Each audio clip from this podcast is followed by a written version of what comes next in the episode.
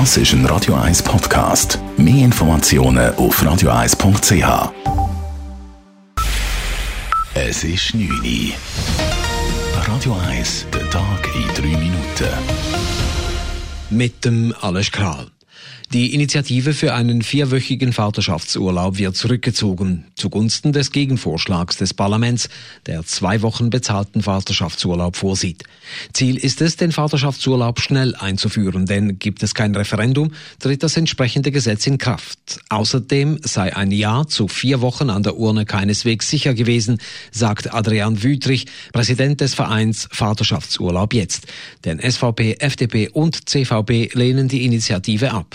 Und dann wird es schwierig, vor dem Volk eine Mehrheit zu haben. Und selbst wenn wir eine Mehrheit könnten haben, ist nicht sicher, dass wir Stände mehr würden erreichen. Und darum haben wir nichts riskieren. Wir haben dank unserer Initiative 10 Tage Vaterschaftsurlaub hergebracht. Wir haben gesagt, das ist der erste Schritt. Wer hätte gedacht, vor drei Jahren, dass wir in diese Situation kommen.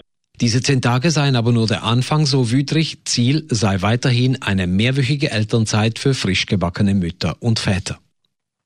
Der britische Regierungschef Boris Johnson hat seinen Vorschlag an die EU zur künftigen Zollregelung auf der irischen Insel nach Brüssel übermittelt. Die Pläne Johnsons sehen die Einführung von Zollkontrollen vor, wenn auch nicht direkt an der inneririschen Grenze. Die EU-Kommission sprach von positiven Fortschritten. Johnson betonte heute erneut vor seiner Partei, man werde den Brexit am 31. Oktober durchziehen, auch ohne Abkommen mit der EU. Wie am Abend bekannt wurde, will Johnson erneut eine Zwangspause für das britische Parlament. Die Sitzungen sollen vom 8. Oktober an bis zu einer Rede der Queen zum Regierungsprogramm am 14. Oktober ausgesetzt werden. Die USA dürfen auf Importe aus der Europäischen Union künftig Strafzölle im Umfang von 7,5 Milliarden Dollar pro Jahr erheben. Das entschied die Welthandelsorganisation WTO. Zur Begründung hieß es, die EU habe jahrelang den Flugzeugbauer Airbus rechtswidrig mit Subventionen unterstützt. Konkret planen die USA neue Abgaben auf Flugzeuge oder Flugzeugteile, aber auch auf diverse Lebensmittel. Die EU setzt nun auf Gespräche mit den USA, schließt aber Gegenmaßnahmen nicht aus. Die Zuwanderung von Menschen aus dem Ausland in den Kanton Zürich wird mehrheitlich positiv wahrgenommen.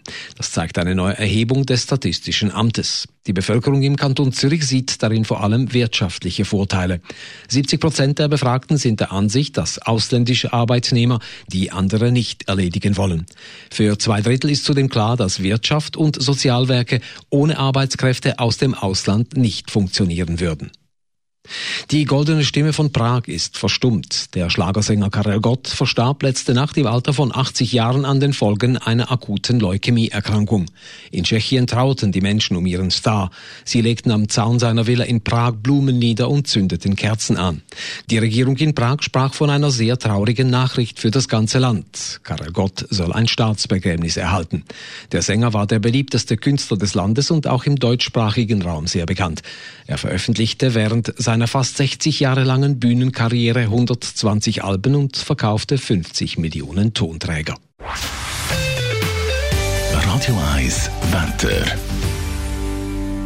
Im Verlauf der Nacht lönt Regengüsse nach und die Wolkendecke die reißt dann auch auf. Morgen am Donnerstag wird es recht sonnig mit ein paar Schleierwolken am Nachmittag. Temperaturen am frühen Morgen um 4 bis 6 Grad, örtlich ist auch Bodenfrost möglich und am Nachmittag höchstens 14 Grad. Das war der Tag in drei Minuten.